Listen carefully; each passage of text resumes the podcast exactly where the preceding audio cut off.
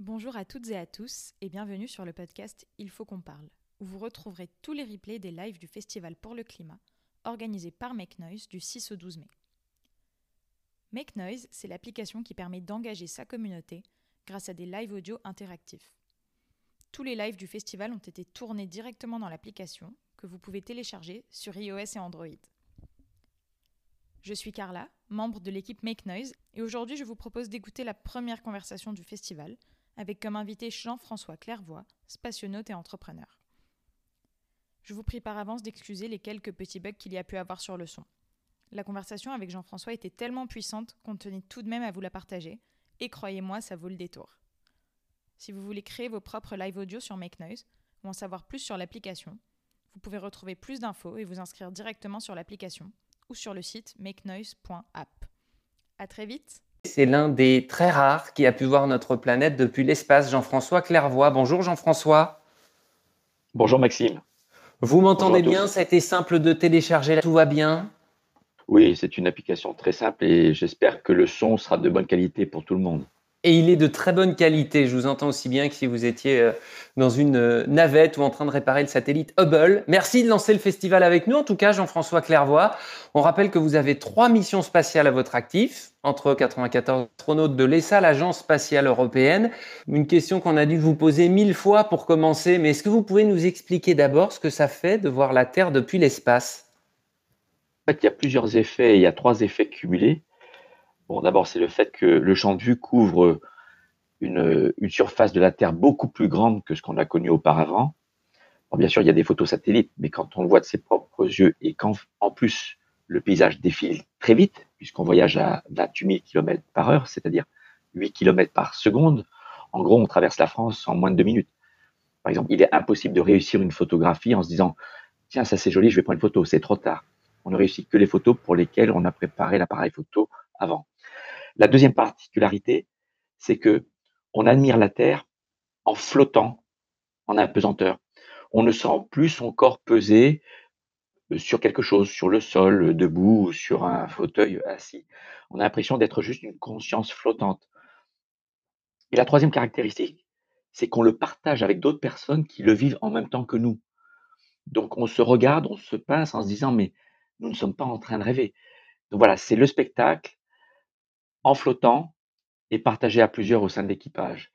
Et bien sûr, euh, la Terre est, magnifique et nous fait pleurer. Et alors, vous fait pleurer, c'était, vous a fait pleurer à, chaque fois, 94, 97, 99, ou c'était, c'était différent? Ah Oui, à chaque vol là, procure les mêmes sensations bouleversantes qu'on appelle d'ailleurs l'overview effect, l'effet de vision globale sur la planète, puisque euh, ce qui caractérise cette vue de la Terre, c'est le fait que donc le champ de vue porte à environ 2500 km euh, à la ronde autour de nous. Le contenu change très vite parce qu'on défile, on, voyage euh, à grande vitesse, comme je le disais. Le contenu est très beau, c'est très coloré, très contrasté. On alterne en quelques dizaines de secondes, minutes, euh, des atolls turquoises de Polynésie aux, forêts tropicales d'Amazonie, aux ouragans, aux volcans, aux chaînes immaculées de l'Himalaya, aux déserts ocre euh, qui ont l'air très très nets, très, très purs, des zones de la Terre où on a l'impression de survoler un autre corps céleste parce que ce sont des couleurs d'oxyde où il n'a pas plu depuis des millions d'années comme dans l'Atacama. Et, et donc c'est très émouvant parce que euh, en plus c'est sur une surface finie. On voit que la Terre est finie, on le sait. Mais quand on voit avec ses propres yeux le contour, sa courbure à l'horizon, sur fond noir vide du cosmos à l'infini, parce qu'on ne voit pas les mmh. étoiles, eh bien, euh, on, prend conscience que la Terre est un être euh, cosmique qui a sa vie dans le cosmos, avec des impacts d'astéroïdes qui laissent des grosses cicatrices euh, tous les centaines de millions d'années. Hein, c'est pas très courant, heureusement. Elle, a, elle est isolée, il n'y a rien de proche pour venir nous aider et on peut pas amener la Terre euh, quelque part pour demander à quelqu'un de la réparer, comme on fait avec sa voiture. Elle est unique, il n'y a rien qui lui ressemble. Donc toutes ces combinaisons euh, finies, isolées, uniques, magnifiques, sur un fond d'encre noire vide, parce que l'œil n'est pas assez adapté à l'obscurité pour voir les étoiles. Donc il n'y a que le soleil qui est éblouissant d'un côté, euh, peut-être un croissant de lune de l'autre, et c'est tout. Donc, ces combinaisons nous, nous émeuvent au point de, de nous sentir pleurer, de mouiller les yeux, même si vous êtes le plus endurci des astronautes. Et là, on se pose des questions sur euh, notre existence. Ah, on va y venir justement. Et, se pose euh, à euh, Thomas Pesquet, en tout cas, vous parliez de cette expérience qui bouleverse euh, Jean-François Clairvoy. vous faites rêver tous ceux qui nous écoutent. Vous, vous étiez au rêve d'après même. Votre rêve, c'était d'apprendre la Terre par cœur, c'est ça? Oui, parce que mon père était pilote de chasse et je me souviens qu'après plusieurs milliers d'heures de vol, il nous disait à ses enfants euh, quand il fait beau, je ne sors pas la carte. Je regarde dehors et où que je sois au-dessus de la France, je reconnais les villes, les fleuves, euh, les, les côtes. enfin, voilà, il regarde et il reconnaît. Alors, j'avoue que je suis pas trop mauvais grâce à mon premier vol spatial qui est dédié au climat, à l'étude de l'atmosphère, à l'influence du soleil sur l'atmosphère. Donc, nous volions sur le dos en permanence et nous observions la Terre par les hublots du plafond. Donc, souvent, avec les collègues, nous nous mettions à l'envers dans le cockpit, un peu comme à, genoux, mais sans poser. Nous flottions un peu au-dessus des hublots supérieurs, mais qui pointaient vers la terre comme des touristes qui regardent le fond marin, les coraux depuis le fond d'un bateau de verre. Et, je me disais, euh, après en avoir parlé avec un collègue euh, russe qui a volé plusieurs fois six mois dans l'espace, que j'aimerais bien connaître la Terre par cœur visuellement, parce que ce collègue russe, je lui montrais une photo de n'importe quel endroit sur Terre. il me disait euh, le nom du pays, le nom du lieu, où ça se trouve. Euh, parce qu'à force de voler dans l'espace, ceux qui font des vols de très longue durée, sur leur temps libre, à force d'observer la Terre, ils finissent toujours par voir plusieurs fois chaque endroit sans nuages, parce que quand il y a des nuages, on, ne voit pas le sol, bien sûr. Et, donc, voilà, connaître son vaisseau, son vaisseau spatial naturel, la Terre, par cœur, comme nous, nous connaissons par cœur jusqu'au moindre boulon notre propre vaisseau spatial. Quels étaient les, endroits que vous regardiez euh, particulièrement, vous, euh, même si c'était euh, sans connaître toute la Terre par cœur? Alors, ce qui est frappant et pour lequel l'œil est très adapté, c'est les lignes de contraste. Par exemple, les lignes côtières, les lignes de sommet des montagnes. D'un côté, c'est éclairé par le soleil et de l'autre côté, c'est l'ombre. Et la ligne qui sépare la zone éclairée de la zone d'ombre dans les chaînes de montagne, c'est une ligne qui est très très finement dessinée. C'est pareil pour les dunes dans les déserts comme le Sahara où vous avez des dunes qui font plus de 300 mètres de haut. Donc euh, on les voit à l'œil nu, on les voit très bien. Les ombres de construction humaine, c'est très rare. Il faut prendre des jumelles pour bien les distinguer, comme la grande pyramide d'Égypte. Euh, c'était ça, c'était un de mes fantasmes. J'en ai parlé d'ailleurs à un journal télévisé. Et le lendemain, j'étais invité avec ma femme à aller visiter quand je voulais la grande pyramide et, je suis allé la voir sur place. et surtout, il y a des endroits euh, qu'on n'imaginait pas exister sur Terre, et on se dit, je rêve d'y aller un jour, euh, une fois que je reviendrai. Ou des endroits qu'on connaît, par exemple la Polynésie. C'est un chapelet de perles, c'est magnifique. Et je suis allé depuis euh, trois, quatre fois en Polynésie, et, c'est très émouvant de vivre sur le terrain de revivre des émotions proches de celles qu'on a vécues en observant depuis l'espace. Depuis l'espace, c'est que la vue. Il n'y a pas l'odorat, il n'y a pas le toucher. Mais il y a aussi l'Atacama, la Patagonie, le Tibet, euh, l'Himalaya, les, grands déserts du nord de l'Afrique ou, ou, de la Chine. Vous avez aussi des zones, euh, des, des, forêts euh, tropicales très denses, très vert foncé, où on devine cette biodiversité qui l'a fait vivre. Puis vous avez des îles qui dessinent des contours très très beaux. Et tout ça, ça donne un tableau qui nous semble plus beau que le plus beau des tableaux peints par le plus grand des peintres dans l'histoire de l'humanité. Et on se pose des questions, bien sûr, c'est qui, quoi a créé cela devant nous? Est-ce que c'est le pur hasard qui fait que un jour, un être qui a sa propre vie cosmique, climatique, tectonique, et qui abrite la biodiversité dont nous faisons partie, est-ce que c'est le pur hasard? Mais on prend surtout conscience aussi de la fragilité. Voilà, c'est quand on regarde, c'est une caractéristique des vols habités par rapport aux satellites d'observation de la Terre qui prennent des photos à la verticale, souvent très zoomées pour avoir le détail. Mais en vol habité, on a l'occasion de regarder très souvent en oblique vers l'horizon. Donc dans nos champs de vue, il y a une partie de la Terre. On voit la limite entre la Terre et le cosmos, c'est l'atmosphère, la couche de gaz qui nous permet de respirer. Et juste à côté, c'est le noir d'encre, vide. Comme on ne voit pas les étoiles, on a d'abord une impression de vide à l'infini. Il n'y a que nous, il n'y a rien d'autre. Et là, on se rend compte, en regardant l'épaisseur de l'atmosphère vue sur sa tranche, à environ 2500 km de notre vaisseau, qu'à l'échelle de la planète, c'est une couche de gaz qui est extrêmement mince. Alors, on va y revenir, Jean-François Clairvoy, sur cette notion de, fragilité, mais sur ce que certains demandent et que je voulais vous demander également, c'est euh, d'en haut, est-ce qu'on voit l'impact du dérèglement climatique, ou en tout cas, est-ce que vous avez vu des, des différences entre votre premier et votre euh, troisième euh, voyage tout là-haut? Alors, mes trois vols ont eu lieu sur une période de cinq ans. Ça n'est pas suffisant pour voir spontanément, naturellement, avec ses propres yeux ou aux jumelles, des changements. Par contre, des spécialistes d'observation de la Terre nous envoyaient tous les jours des messages en nous disant aujourd'hui, vous allez survoler telle région sans nuages. On aimerait que vous preniez un appareil photo avec telle focale, telle, sensibilité, parfois euh, film infrarouge, c'était des films argentiques à l'époque des pellicules. Et on aimerait, si vous avez du temps libre, que vous preniez telle et telle photo pour comparer à celle d'il y a deux ans, trois ans. Donc c'est surtout après le vol que les spécialistes d'observation de la Terre nous montrent comment les photos que nous avons prises leur permettent de comparer à celles de l'année d'avant ou de, deux, trois ans avant. Maintenant, les astronautes, non, il y a peu, peu d'astronautes qui ont volé avec un espace de temps très large entre leur premier et leur dernier vol. Par exemple, John Glenn a volé en 1962 et son deuxième vol était en 1998, 38 donc lui, il a pu voir la différence. Et vous pouvez lui poser la question, vous pouviez, puisque malheureusement, il est, parti dans le ciel euh, définitivement. Mais par contre, vous voyez les sédiments quand même, ça, ça, ça, vous a marqué ça, les sédiments dans, et, et, l'impact de la déforestation, non? Voilà, donc on ne voit pas les changements, mais on voit l'activité en cours euh, des activités humaines qui agissent, mais vraiment de façon évidente visuellement sur l'environnement. Par exemple, des, euh, à Bornéo, vous avez une zone de déforestation. Quand on retire euh, les arbres d'une forêt tropicale qui ont des racines très profondes, quand on les arrache, les racines ne sont plus là pour retenir les sédiments sur plusieurs mètres d'épaisseur, accumulés au fil des, années.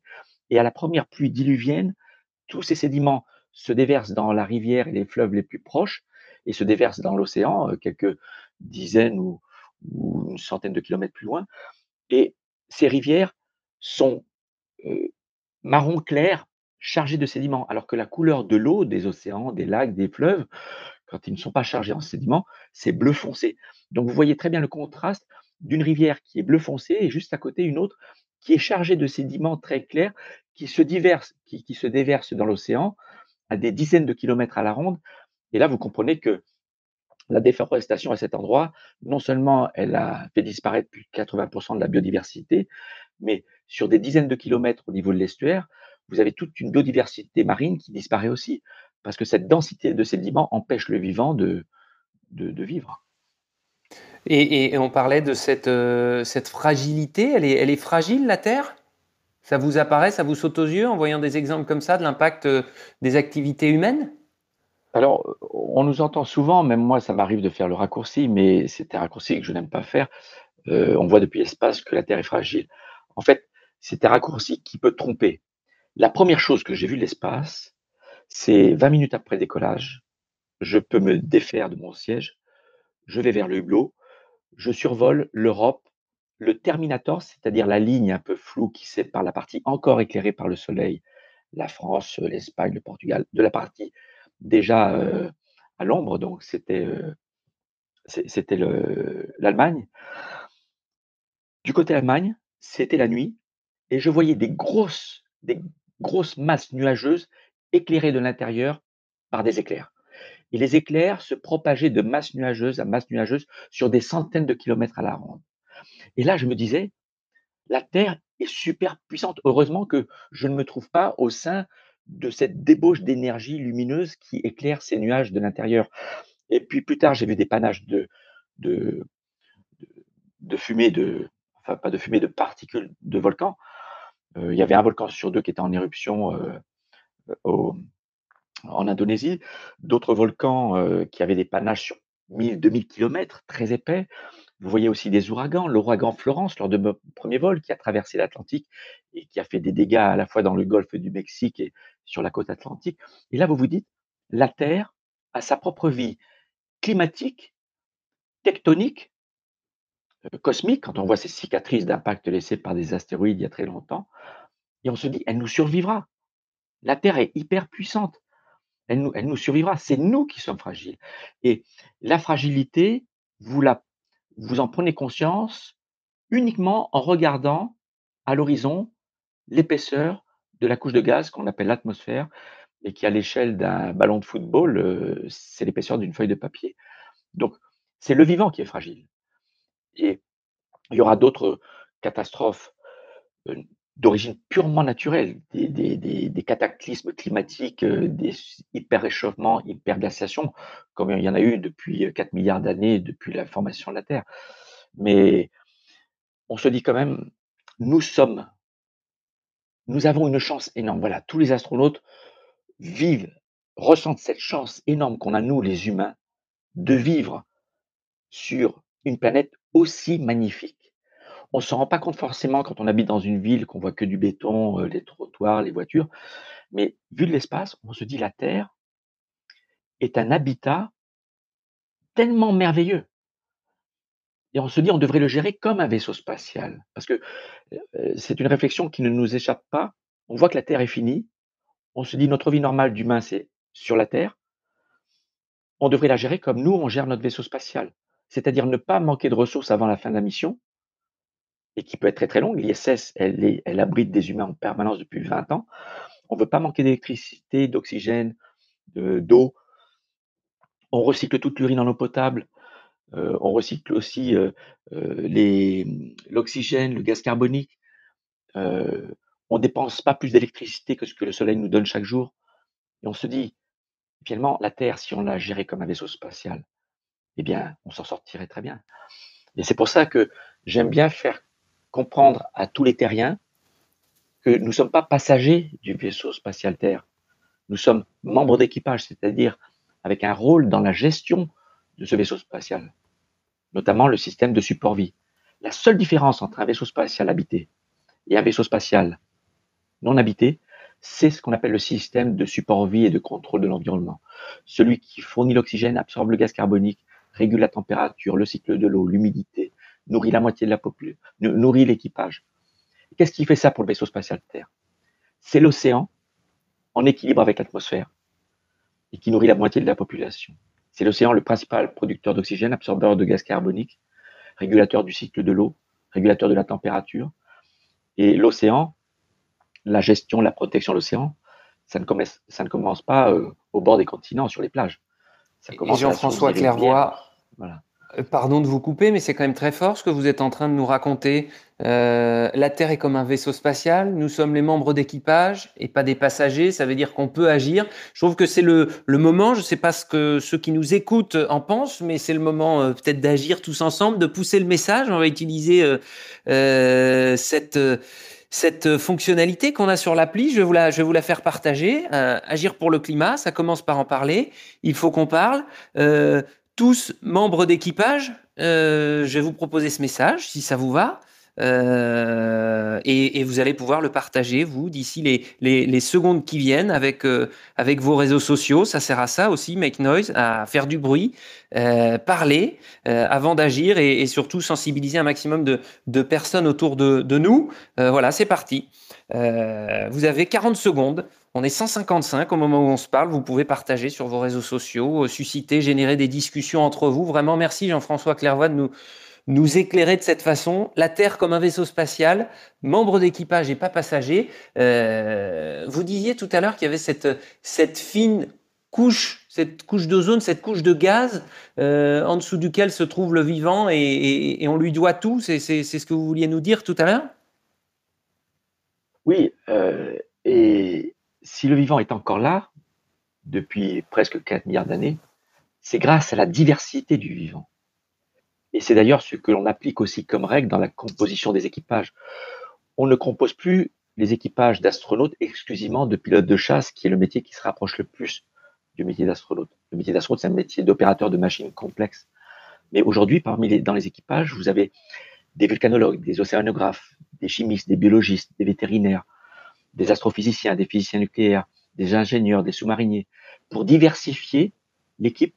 Parce que quand on est diversifié, on augmente la capacité du groupe à trouver des solutions innovantes à de nouveaux problèmes.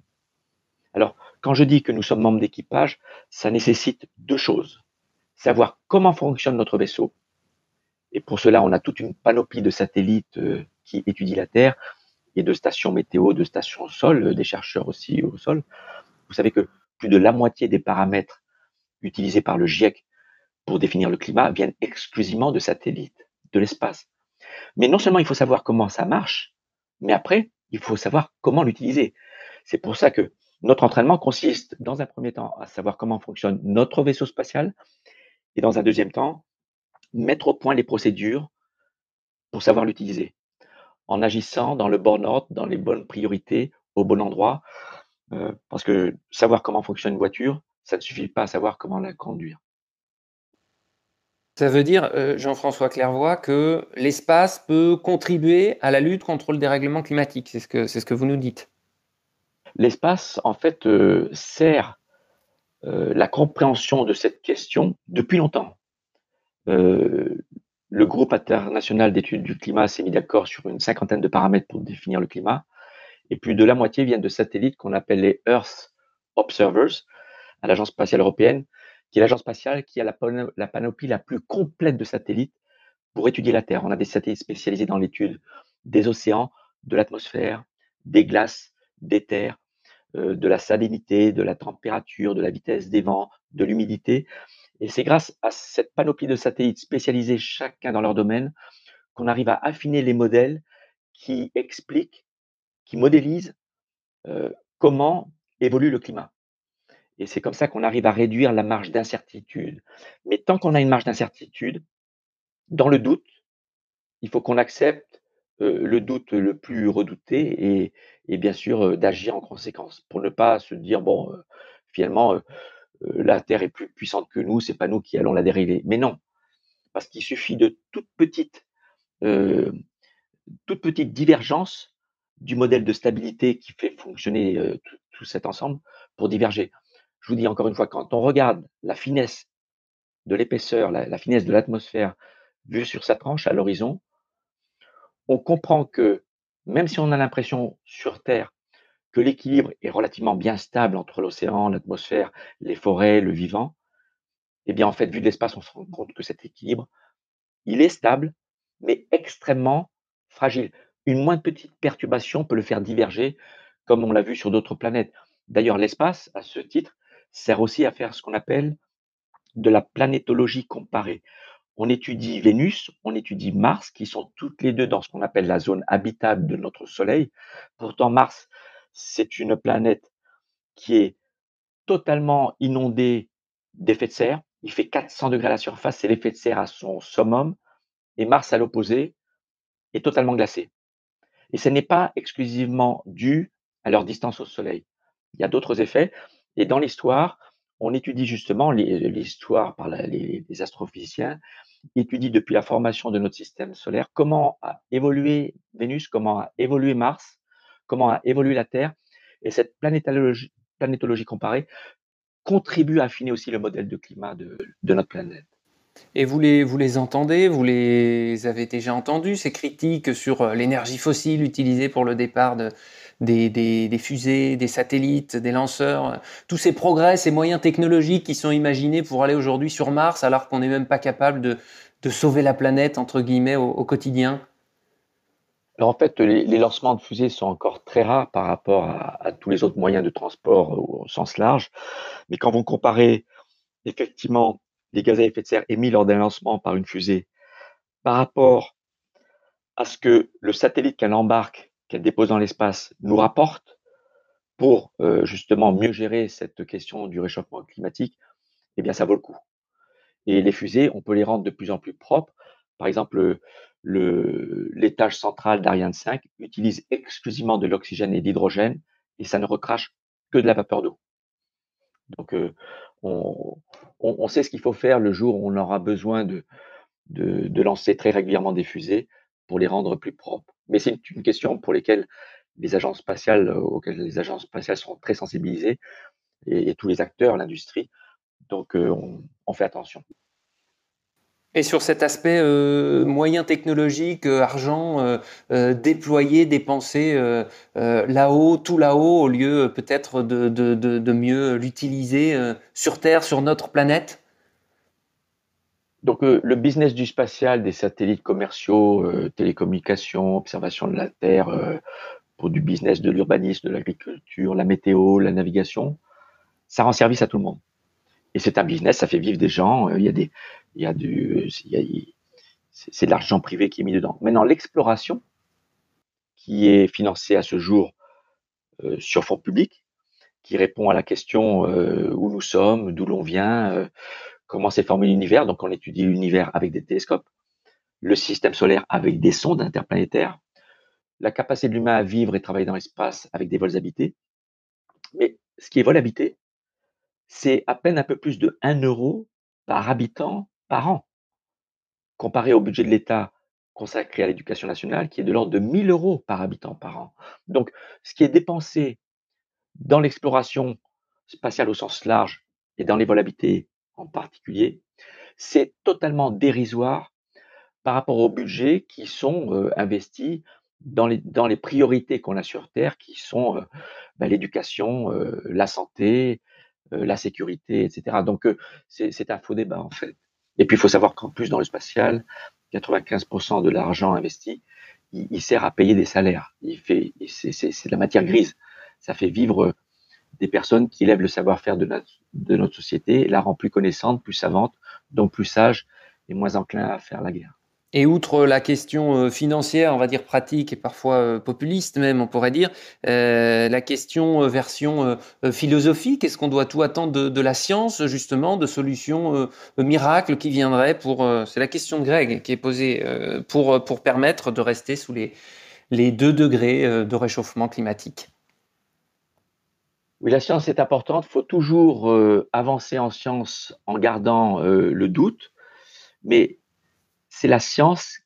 La, science nous donne un exemple de démarche très saine, puisque la science nous apprend à nous poser les bonnes questions de la bonne façon, nous apporte des réponses de plus en plus précises au fur et à mesure que nos capacités de mesure sont de plus en plus précises. Et c'est grâce à cette démarche et les résultats que l'on reçoit au fur et à mesure de plus en plus précis que l'on arrive à affiner notre prédiction du futur. Et pour gérer des questions très importantes comme le climat, il faut anticiper. Et pour anticiper, on a besoin de la science. Il n'y a que la science qui est capable de donner, de nous donner les moyens d'anticiper avec une démarche saine, raisonnable, honnête, en gardant toujours la part de doute quand il y a des marges d'erreur connues avec euh, ce message que vous passiez tout à l'heure euh, et cette comparaison, cette métaphore de la Terre euh, comme, un, comme un vaisseau spatial. Tous ceux qui nous écoutent sont, sont membres d'équipage. Je pense que le, le, message est bien passé. On va continuer à le, à le faire passer autour de nous. Est-ce que vous avez une autre, un autre message aussi en faveur du, du climat et de cette belle planète Terre à, à faire passer? Ah ben, Vous savez, quand on se balade au milieu de la nature, qu'on on a le plaisir de sentir des, bons parfums de fleurs, de voir des oiseaux qui volent, euh, des papillons qui naissent euh, de chrysalides venant de chenilles. Moi, c'est des choses qui m'ont toujours fasciné, me fascinent encore aujourd'hui. C'est la capacité du, vivant à gérer des structures extrêmement complexes depuis l'infiniment petit. Certains ont appris à être très résistants, par exemple le tardigrade avec lequel on fait des expériences dans l'espace, qui survit au vide spatial, dont le corps varie en température de moins de 100 degrés à plus 150, 150 degrés sans mourir. Mais nous, les mammifères, la plupart des plantes et des animaux, nous ne sommes pas capables de cette prouesse de, résilience et d'adaptation. Donc il est très important de, de gérer notre environnement de façon à ce que l'équipage géré par l'humanité, avec tout ce qui l'accompagne de vivant, les plantes et les animaux, nous emmène le plus lointain dans le futur, parce que le futur nous réserve encore de, très belles choses et, notamment pour émerveiller les nouvelles générations. Ce qui est très important, c'est de continuer à s'émerveiller toute sa vie, pas seulement quand on est un enfant, comme le disait Saint-Exupéry. Et pour s'émerveiller, il faut que la nature soit belle. Et pour qu'elle soit belle, eh ben, il faut qu'on l'aide à, à, vivre sa vie sans qu'on la dérègle. Eh bien, merci Jean-François Clairvoy. Merci de nous avoir, euh, vous, euh, éclairé et nous avoir fait ouvrir des, yeux d'enfant avec euh, vos récits sur, sur l'espace. merci de nous en emmener très loin donc pour passer ces messages. La Terre comme vaisseau, il fallait qu'on en parle. Merci d'en avoir parlé avec nous. je vous ai un peu coupé au moment où vous parliez de, de l'océan et la préservation de, de l'eau. On aura l'occasion d'y revenir pendant ce festival audio pour le climat qui se poursuit jusqu'au 12 mai prochain. Merci Jean-François Clairvoy. Merci et un petit message pour l'association que je parraine en Polynésie française de protection de l'océan, Temana Otemoana, l'esprit de l'océan, qui fait un travail formidable. Eh bien, le, message est passé. Rendez-vous demain à 13h sur l'appli Make Noise pour comprendre l'urgence climatique. Vous pouvez vous aussi créer des événements sur Make Noise, inviter les speakers que vous souhaitez, faire du bruit pour le climat. La plateforme est faite pour ça. Merci à vous tous. On continue à faire du bruit pour le climat, pour la planète. Merci encore Jean-François Clairvoy. À très vite. À bientôt. Au revoir.